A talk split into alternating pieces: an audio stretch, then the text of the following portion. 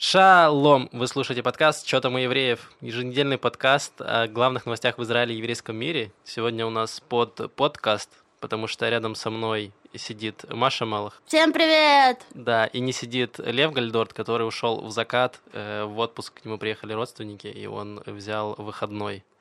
Негодник. Это все значит, что скоро я завлачу... Да, именно это Маша и сделает с вами. Если вы не поняли, то это ваши проблемы что я захвачу власть и буду вести одна, рассказывать всем про культуру, и про творчество, и про искусство. То есть, если меня не станет, вы знаете, кто, кто виноват. Ничего не если, я над этим работаю. Вы все слышали сами. Давайте поговорим про нашу рефлексию. Маш, что тебе было интересного за неделю? Много всего, но я расскажу про что-то, что относится непосредственно к подкасту. Так. Э, мне написали ВКонтакте, ВКонтакте сеть не, такая, да? Да, не заблокированная в Израиле. Не заблокированная в Израиле, да. И мне написал мальчик, которого когда-то была, это более чем 6 лет тому назад было, я была у него мадрихой. И он написал, что не я ли та самая девушка, которая ведет подкаст «Чё там у евреев?» И я говорю «О-го-го!» Я она. Но как так? Ты слушаешь нас в Санкт-Петербурге, и это так клево. И, в общем, Матвей, студия «Что там у евреев» передает тебе пламенный привет. Угу. Наши, наши радиоволны доносятся и до Санкт-Петербурга в том числе. Вот. Всем, всем привет. Э, у меня было интересного не очень много. Во-первых, я почему-то подхватил какой-то страшный израильский вирус, который здесь называется летним. Как сказал мне доктор, ничего, ничего страшного, просто попей водички, много водички, попей там пару израильских таблеток, и все наладится, но пока лучше мне не становится. Вот. Но пока я лежал в кровати, я нашел удивительную статью про то, что, оказывается, в Газе есть, живут не только арабы, а оказывается, там есть и другие национальности. Маш, и ты знаешь, какая самая многочисленная диаспора в Газе? Маша. Украина, Украина. Да, так и есть. Я очень удивился. Больше тысячи человек э, из Украины живут, украинцев живут в Газе. Вот, в основном это женщины, которые в 90-е женились, вернее, вышли замуж за палестинцев, которые учились там в Украине в университетах, и потом уехали вместе с ними в начале 90-х в Газу, которая была, наверное, в лучшем состоянии, чем Украина в начале 90-х. Вот. Но если хотите почитать поподробнее, написал в, у себя на странице в Фейсбуке пост об этом. Вот, маленькая минута рекламы. Давай перейдем к новостям. Я быстренько, я вижу э, довольное лицо Маши. Она Чувство пред... политика Она идет. в предвкушении, да, уже, уже Давай, вся изнемогает. Да. Наваливай политических новостей, Давай, нет мочи ждать. Значит, очень коротко. Были проблемы на избирательных участках в харидимных районах, и там были, э, были нарушения. ЦИК аннулировал несколько участков, и в итоге мандат от религиозной партии, один Ядут Атара, уехал в сторону Ликуда. Вот, пересчитали голоса ничего особо сильно это не поменяло. Вот, так что сейчас у нас идут переговоры коалиционные, пытаются собрать коалицию. Сейчас это все дали э, Биби Нетаньягу, несмотря на то, что он набрал на один мандат меньше, чем э, Бенни Ганс и его Кахоль Лаван. Он сейчас пытается собрать правительство. И ты знаешь, Маша, почему у него это не получается? Я тебе сейчас объясню.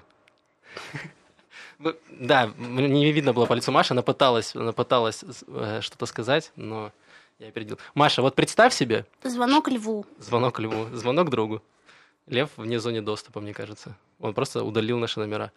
Эм, Маша, вот представь себе, что ты Бенни Ганс и из Кахоль Лаван. На секундочку. Ну, такой Класс. большой... Мне не надо больше работать? Возможно. Я надо, надо, надо ну, уточнить. Надо уточнить. Ну, в целом, да.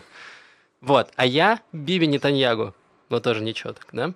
И смотри, нам, например, нужно с тобой отпраздновать день рождения совместно, потому что по одному мы с тобой не потянем аренду зала. Угу, понимаешь, угу. да? И нам нужно с тобой как-то договориться. Но есть несколько проблем, Маш. Во-первых, у меня есть друзья, которым я уже обещал, ну, нужно позвать каких-то друзей, правильно? Uh-huh. А я не могу своих кинуть, я им уже пообещал, что я их позову. Вот, но их достаточно много. И если я их позову, то как бы за столом будут обсуждать только меня и восхвалять только меня, а тебя не будут. Вот, поэтому тебе как бы не очень кайфово, правда? Угу. Да, ты хочешь позвать своих друзей, но есть проблема, что твои друзья со мной за один стол ся- не сядут. Я думала, у меня просто нет друзей. Ладно. Ну, это уже тоже. в этом тоже что-то есть, но, но вернемся к нашим э, политическим аналогиям. Вот. И ты пытаешься позвать своих друзей, но они не хотят сидеть с моими друзьями. И в этом у нас есть с тобой проблема. Нерешаемая, Маш, проблема на данный момент. Есть еще и вторая трудность. Это то, кто будет задувать свечи первым. Потому что я хочу, чтобы торт на моем торту я первый задувал свечи, потому что я хлебнул из батиного, э, из батиного бара вискаря, и он хочет меня наказать ремнем.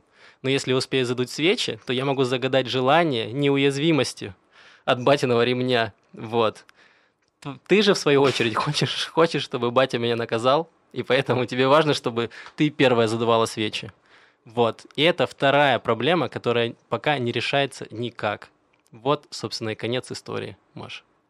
Спасибо, Макс, огромное за старание объяснить необъяснимое.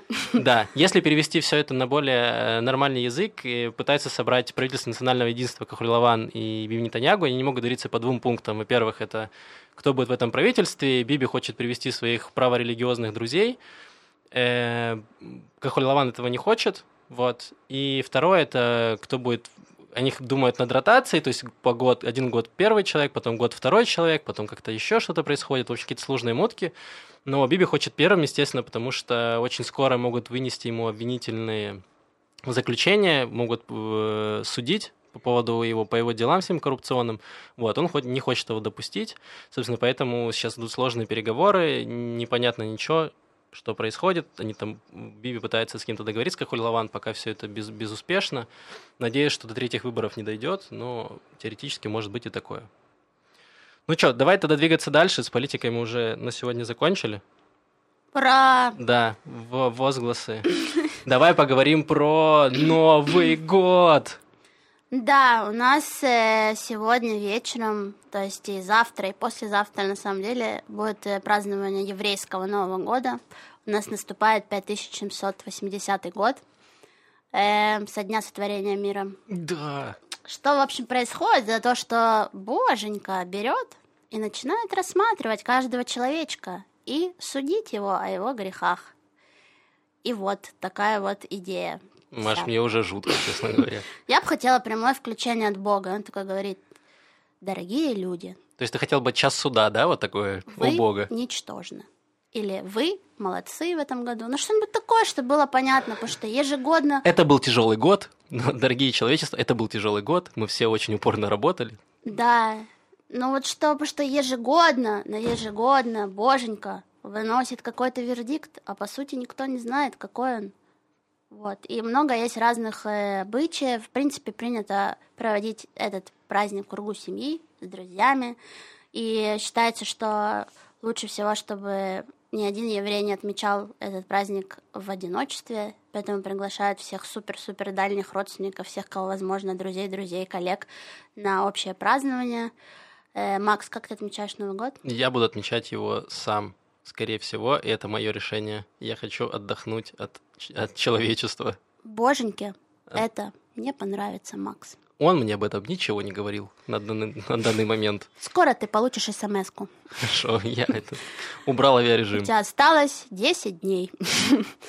По сути, в период от Роша Шана до Йом Кипура, ну что, 10 дней, это как раз э, тот, можно сказать, 10 дней раскаяния, и, в принципе, на Йом-Кипур уже выносится какое-то решение, вердикт по каждому человеку. То есть нужно успеть покаяться за эти 10 дней? Да, есть там даже традиция, что э, люди подходят к водоемам и достают все из, кар из карманов, как будто это и грехи, угу. и молятся, молятся, усердно молятся, э, просят прощения. Но больше это тоже это время подумать э, о том, как прошел этот год, о том, о твоих личных э, поступках и решениях. Э, и вернуться назад и как-то с новым э, э, вдохновением идти дальше в Новый год. Да, с новым, страдать. Да, с Новым годом, дорогие наши евреи, с Новым годом, с новым счастьем. Да, и не евреи тоже. И не евреи тоже. С еврейским Новым годом вас. Да. Еще можно рассказать про то, что хасиды — это такая разновидность рели- ультрарелигиозных евреев, которые сейчас мчатся в Умань со всех ног захватили буквально э, целый город. Вот, я уже видел гневные посты в Фейсбуке. Э, кстати, израильском, израильских группах, где группа хасидов просто оставила после себя куча груды мусора, всего остального. Но могу сказать, что мы с Машей вот недавно совсем были в, в Умане, буквально там 3-4 месяца назад, и не то чтобы Умань богата инфраструктурой в этом плане, поэтому я не удивлен, если там даже мусорника не было рядом, поэтому, собственно, весь мусор остался на месте. Вот. И для Умани это самый сейчас э, такой жирный, жирный месяц, где они собирают деньги за все буквально. За, за любое. Вот Маша есть отличная история про то, как там с багажом дела ведут. Не, ну, на самом деле это не история, есть такой документальный фильм, который я когда-то смотрела на э, днях э, российского документального кино в Тель-Авиве. Эм, и он называется э, «Дебук. История путешествующих душ». Это, собственно, документальный фильм, который рассказывает о взаимоотношениях эм, Э, евреев, которые приезжают в Умань, и местного населения. То, как местное население ночует по два дня э, возле того места, куда обычно приезжают э, хасиды, чтобы там заезжать в свои гостиницы и так далее, и то, как они Это не для, не для автографов, да, они их там ждут, там, Нет. чтобы просить автограф, сфотографироваться, селфи сделать? Они ждут, чтобы перехватить у других местных жителей, чтобы заработать денег и, соответственно, довести. Суть в том, что они довозят их багаж, там такая горка вверх, что достаточно тяжело, а у хасидов много еды с собой, шляпы в отдельных сумках и все вот эти темы. И у них много багажа, и вот местные жители борются за, за право, эм, э, во-первых, заломить цену определенную и перехватить какого-то хасида себе, и это такие толпы. И э, больше всего мне понравилось, как выглядит коммуникация между украинцами, и евреями, то, что они не понимают особо друг друга, но тем не менее, когда дело доходит до денег, естественно, все понятно, но то, как они там на полуломаном каком-то английском, этом, это очень выглядит забавно и, конечно, с, с долей такой грусти, но если у вас будет возможность, посмотрите этот док. Да, и на самом деле, если вы хотите окунуться найти Израиль в Украине, то это как раз Умань, потому что там во всех кафешках, которые находятся прямо там, цены прям как в Тель-Авиве, один в один, вы не найдете никакой разницы.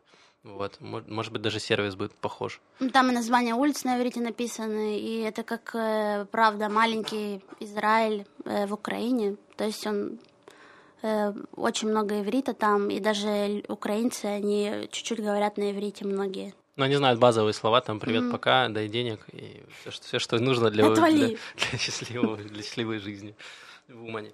Вот. А еще каждый Новый год правительство, не правительство Израиля, а в принципе государство Израиль публикует статистические данные о населении Израиля. И вот у нас есть новость, что население Израиля превысило 9 миллионов человек. Да. Хлопушки, фейерверки из рук. Да. Э, мне кажется, это даже многовато, нет? 9 миллионов. Э, представь размер Израиля, очень мало. И 9 миллионов, да, очень смотря сколько людей уехали. уехали откуда? Из Израиля. Ну, уехало меньше, чем приехало, я тебе сейчас могу сказать. За минувший год оно выросло на 184 тысячи человек. То есть прибыло это с учетом умерших людей. Угу. Тех, кто родился, тех, кто уехал, тех, кто приехал, плюс 184 тысячи за год. Рост неплохой на самом деле. Вот. Вот, а вот разница с ними, да, вот с начала еврейского календарного года в Израиле родилось 196 тысяч младенцев, ничего себе, а умерло всего лишь 50 тысяч человек, то есть хорошие пропорции очень.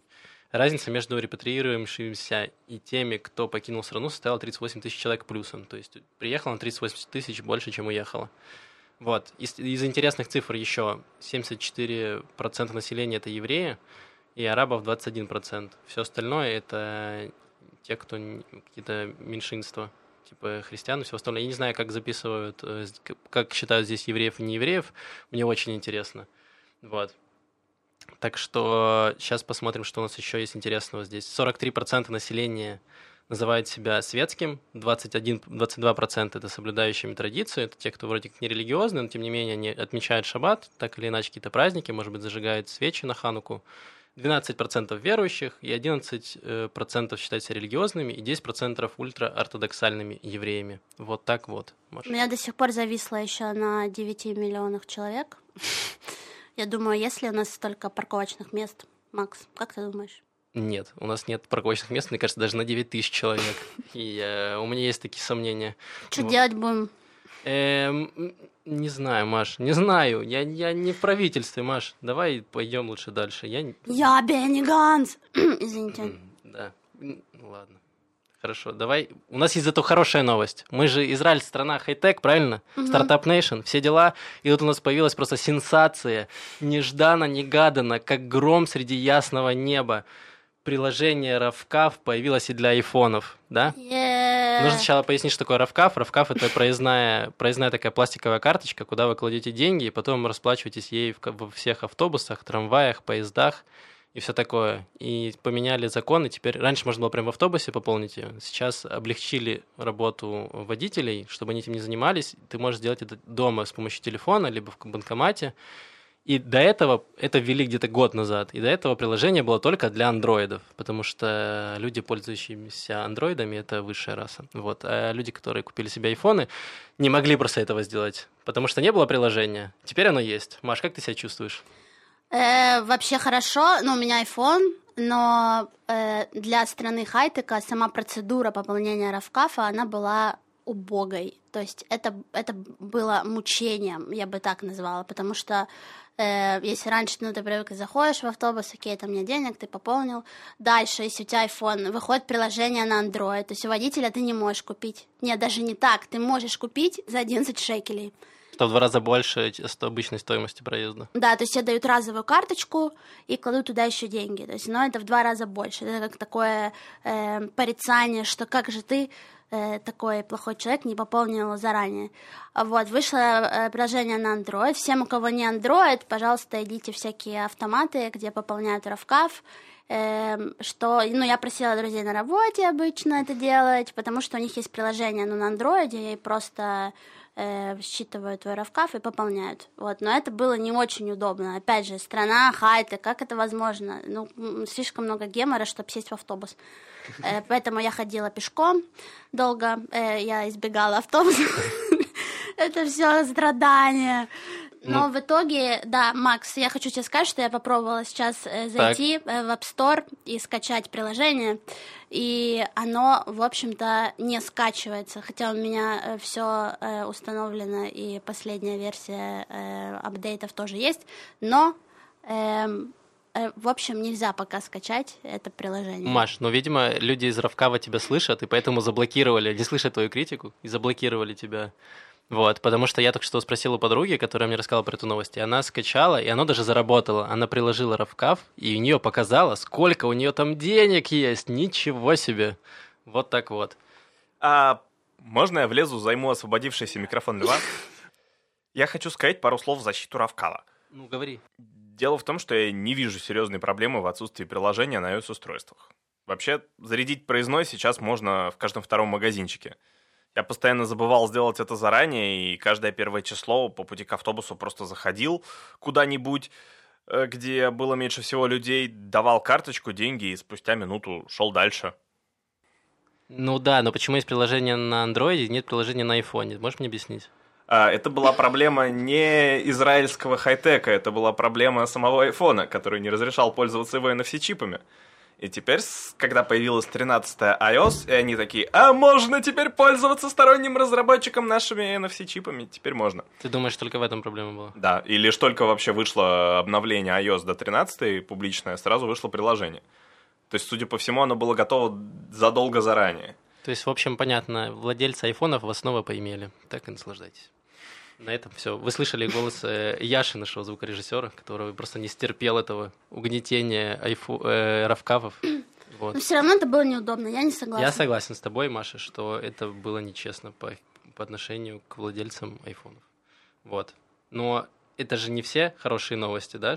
У нас есть еще другие. Это... потрясающие новости. У меня просто потрясающие. На прошлой неделе, если вы помните, была гениальная новость про крановщика из Рховата. Да который этот рефлексировал у себя в кране ночью, судя по всему, вот, не хотел уходить, ему так понравилось на работе, можно сказать, горел на работе, вот. Ему было классно, но оказывается, в Рыховоте происходит не только это. А вот китайская компания вложила 45 миллионов в стартап из Рыховота, разрабатывающий 3D-печать керамических элементов для космоса. Маша. В Рыховоте изобретают детали для космоса, а не только для Вау. кранов. Да, я думала, что это будет какой-то стартап, который, не знаю, помогает усыплять крановщиков или что-нибудь такое, чтобы это делать как-то массово. Ведь это огромная проблема в Рыховоте, как мы могли увидеть. Очень высокая, очень высокая проблема, Маш. Но я надеюсь, что скоро они там в 3D-печать научатся э, дома печатать, и просто отпадет нужда в крановщиках. Вот, и мы лишимся такой профессии. Да, ведь еду 9 миллионов человек. Да, да, да. 9 миллионов человек нужно где-то жить, поэтому, пожалуйста, начните печатать дома. Потому что я знаю, что в Китае уже есть, э, я видел, как там 3D-принтерами прям печатают тебе э, стены и все остальное, прям делают дома. Какие-то такие не очень, не, не очень огромные, вот, но очень быстро все это делается и достаточно дешево. Может быть, технологии применят в Израиле, кто знает. Но давай перейдем к новостям культуры. Ого. Да? А что там? Есть такие? Маш, ну это вся страна спрашивает у тебя. Маш, ну что там, что там в культуре, Маш? Ну, ну, ну, давай раз, поговорим про э, сериал, а. который вышел на Netflix не так давно. Я не думала, что назовешь это такое большим словом. Ну, это же кинематограф, Маш. Ну, это же часть культуры. Да, ну, в общем, мы посмотрели сериал э, «Шпион», называется. На самом The деле, Spy. я не досмотрела полчаса, потому что меня вырубил интернет, поэтому, ну, э, если бы, в принципе, сериал не начался с того, чем он закончится, то я бы была бы не в неведении. Ну, а так, в принципе, я не переживаю, потому что понятно, чем он закончится. Да, давай немножко расскажу. Его снял Гидеон Раф. Это израильский режиссер, который до этого снял сериал «Родина» и снял «Курорт для ныряльщиков на Красном море», про который я рассказывал, достаточно посредственный фильм про то, как э, Израиль спасал эфиопских евреев через Судан, вывозил их там морем и самолетами. Вот, и в этот раз он снял сериал с Сашей, Сашей Бароном Коэном в главной роли. Угу. И, собственно, Саша Барон Коэн играет шпиона Эли Коэна. Э, этот шпион считается ну, самым известным, если так можно сказать, в истории Израиля, так как, в принципе, э, его идея э, с тем, что он, э, ну, то есть он был внедрен э, в Сирию, то есть он жил в, Дам- в Дамаске под прикрытием около пяти лет, получается. Да, это было в начале 60-х, он внедрился в Дамаск, когда в Израиле были большие проблемы с... Э, тогда еще Голланы принадлежали Сирии, и они очень часто оттуда обстреливали израильские кибуцы, и была проблема у Израиля вообще получить какие-то данные из Сирии, вообще что происходит. Поэтому им нужен был какой-то свой человек туда, и они внедрили Эли Коэна. Да, и он был настолько успешен, хотя в него никто не верил изначально, но он э, оказался очень успешен э, в силу того, ну, в силу, наверное, можно сказать, какого-то рвения, что он хотел доказать всем, что он э, способен на это. Он из семьи сирийских евреев, которые уехали в свое время в Александрию, в Египет. Там он вырос, и потом он помогал, он работал там в подполье еврейском, помогал евреям уезжать в, в Израиль уже потом после 48 -го года. Вот, и потом в конце концов его выдворили из, из Египта, его выгнали египтяне обратно в Израиль. И э, там он как раз пытался безуспешно поступить в попасть в Масад, но Масад не очень хотел его брать, потому что он был засвечен у египетских спецслужб, его уже знали. Но в конце концов э, они решили его взять, потому что, во-первых, он сам родом был из, из Алеппо, то есть он плюс-минус выглядел как, как мог сойти за сирийца, он выглядел как, как араб и хорошо знал много языков, он знал и, и французский, и английский, и арабский в совершенстве, и поэтому было достаточно просто с ним все это провернуть. Вот. Суть в том, что там была такая линия вот этого ущемления, что ему очень было очень много рвения, желания доказать вообще обществу и себе. То есть ну, такая здоровая доля эгоизма, мне кажется, какого-то. И, в принципе, вообще профессия шпиона для меня очень загадочна и таинственна, и очень ужасает, если честно. Я себе вообще не представляю такого, в принципе. Э, но... Э... Так все шпионы говорят, Маш. Ну да, наверное. И сериалы, да, рассказывают, э, собственно, про все эти операции и про, про принципе, то, что считается, что он, э, его идея э, подарить э, то есть военным в Сирии эти эвкалиптовые деревья для того, чтобы создать тем, тень, так как их базы, они были под землей, то когда начали рассаживать вокруг этих баз деревья, то, соответственно, с израильской стороны Израиль мог видеть легко и определить, где находятся базы сирийцев. И это да, на голландских высотах. Это то, что повлияло на исход шестидневной войны, и это, в принципе, то, что так считают, э, да. Но... Ну, помогло очень сильно. Но нужно сказать, что Э, этого в сериале как раз нет, ну, типа, «Шестидневная война» не показана, mm-hmm. потому что, видимо, э, Гидонарав был очень ужат сериями, всего шесть, может, их было, допустим, восемь, показали бы чуть больше, потому что одна из претензий, ну, не то чтобы претензий, а то, чего не хватило в сериале, это как раз значимость Эли Коэна. Эли Коэн считается да, национальным героем в Израиле, есть много улиц, в, названной его честь, он сам жил в Батьяме, и вот, есть там, по-моему, улица, где он жил, его переименовали в улицу Эли Коэна, и э, можете себе представить вообще масштабы его, как бы его работы в том, что на какой-то момент он был, считался, на, был на третьем месте в списке потенциальных президентов Сирии. То есть можете представить, третий человек в стране, по факту, э, это иностранный шпион. То есть представьте себе, что Авигдор Либерман иностранный шпион. Хотя, постойте, постойте-ка. Вот. Но... Молдаванский. Да, засланный казачок. Вот. И, в общем, или Коэн сам по себе был невероятно крут, и в сериале показали очень классно Саша Барон Коэн, комедийный актер, тот самый Барат, Бруно и там диктатор, который играл абсолютно комедийных, э, комедийные роли. В этот раз сыграл большую драматическую роль и сыграл ее, по моему мнению, прям гениально, очень круто, очень достоверно. И меня впечатлило. И плюс то, что мне понравилось, в сериале не было какого-то такого излишнего патриотизма. То есть там не было такого, что я за Израиль, там за все это. Нет, там больше показана жизнь Э, жизнь человека, и показана как раз эта система шпионская Масада, и разница вот как работают, как работают люди, и как люди работают в системе, как это все построено, контраст того, как, э, не знаю, там система может тебя переживать и выплюнуть, и пойти дальше. Вот. Эм, очень классно, мне понравилось, и драматическая линия была, и любовная линия была неплохая относительно. Вот. Э, я прям посмотрел на одном дыхании, залпом буквально за, за два вечера, все шесть серий. Я в восторге. Маша, ты? Я, мне надо досмотреть еще. Надеюсь, сегодня будет интернет, и э, я досмотрю. Вот, но я на самом деле я почувствовала долю патриотизма в этом сериале, потому что в первых где-то двух сериях э, там на вопросы готов ли ты это сделать ради Израиля? Он такой, да, готов ли ты врать своей жене? Да, да, да. Это и как бы, ну, в это очень чувствуется, что человек это делает, то есть, а, из каких-то патриотических соображений, и, б, из каких-то э, личностных, именно доказать э, себе и стране, что он чего-то достоин, и что он вообще ничего себе такой. И, ну, то есть я вот как раз эту линию сильно ощутила. Но мне сериал тоже понравился, э, хотя у меня э, была проблема с э, тем, как выглядел Израиль, что тоже мы с Максом спорили, потому что Максу зашло очень, а я видела, что это такой очень рафинированный Израиль, весь такой батьян, весь такой летящий, весь такой, о, красивый, как будто, ну, серьезно, то есть, ну, не так, в общем, он выглядел совсем не похоже на Израиль, как по мне, но, опять же, я не знаю, как Батьям выглядел в 60-х, но тем не менее, я не почувствовала погружение именно в атмосферу Израиля, но все равно... Ну, а серия тебе понравилась? Как серию показали? Ну, вот сам Ближний Восток, не знаю. Да не очень, если честно. Да? Не но все, ну понятно, что съемки не были в Сирии, это как бы всем понятно, я думаю. Вот, но в Израиле они могли бы снять. Но то, что я искала, где снимали, там не было упоминания Израиля, то есть его не снимали в Израиле. Его снимали в Марокко, его снимали Венгрии и до Великобритании местами, mm-hmm. но э, не было в Израиле. Ну, неудивительно, мне кажется, в Израиле все-таки дороговато, и плюс, не представляю, если бы не сейчас в Батьяме снимали. Ну, там, Батьям 60-х снимали в современном Батьяме.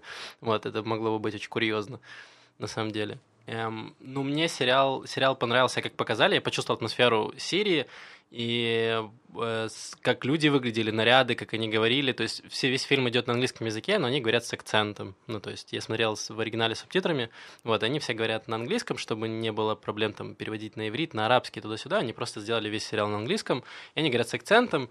Очень хороший кастинг, мне понравился Саша Бронкоин, естественно, и плюс остальные актеры, все на своих местах, все очень-очень классно и музыка, и э, монтаж, операторская работа, мне кажется, все было на уровне. Единственное, что с цветами было забавно, потому что Израиль всегда показывали каких-то таких немножко черно-белых, очень таких, очень белый. Израиль прям как будто светился весь. А Сирию уже показывали прям в таком цвете. Прямо было цветное-цветное все. Вот. Но это очень классно, что на Netflix показывают э, сериалы про, про Израиль, все, что связано.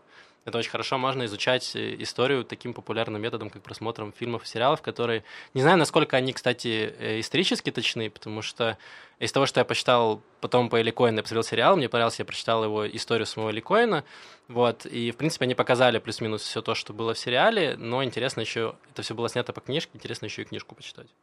Вот. Да, ну я там тоже видел всякую критику, и то, что там много расхождений исторических, но также Например? судить сложно. Ну, что там было высказывание этого Аль-Хафиза о том, что «А, я с ним вообще не дружил, что за бред!» и, во- и военной базы не было в Сирии, вот это, которое показывали там, что ее на самом деле не было в том месте, что там же было как две части. Да. Вот, что на самом деле ее не было, и что Э, Хафиз вообще не встречался с ним никогда в Аргентине, и что э, не было никаких дружественных э, э, ну, штук. И вообще этот сериал — это пропаганда Масада о провалившемся шпионе, что он нифига не герой, а он вообще провалился. Пам!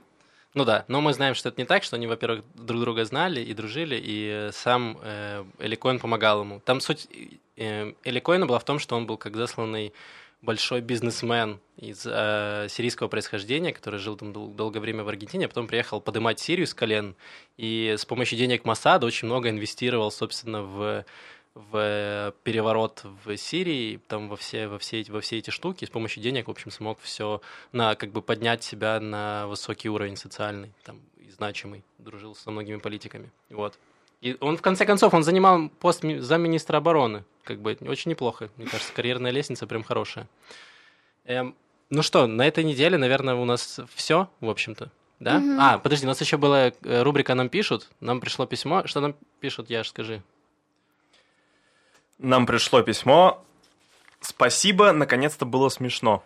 Ну, пожалуйста, это было, как видите, ненадолго. А имя есть? Кто, кто от кого? Нет? Анонимно? Нет, это анонимно прислали. Человек, который слушает нас через Spotify. Через Spotify. А, очень приятно. Spotify отличная, отличная система, я сам ей пользуюсь. Дорогой аноним, с Новым годом. С новым счастьем. Вот, на этом все. Услышимся через неделю. Э, подписывайтесь на наши, на наши соцсети. Спасибо Якову Кушнеру, который нас записывал. Пишите нам письма и мелким почерком. Вот. Всех вас с Новым годом, с новым счастьем. Отдыхайте, веселитесь. С Новым годом, горожане! С Новым годом! Всем пока! Бай!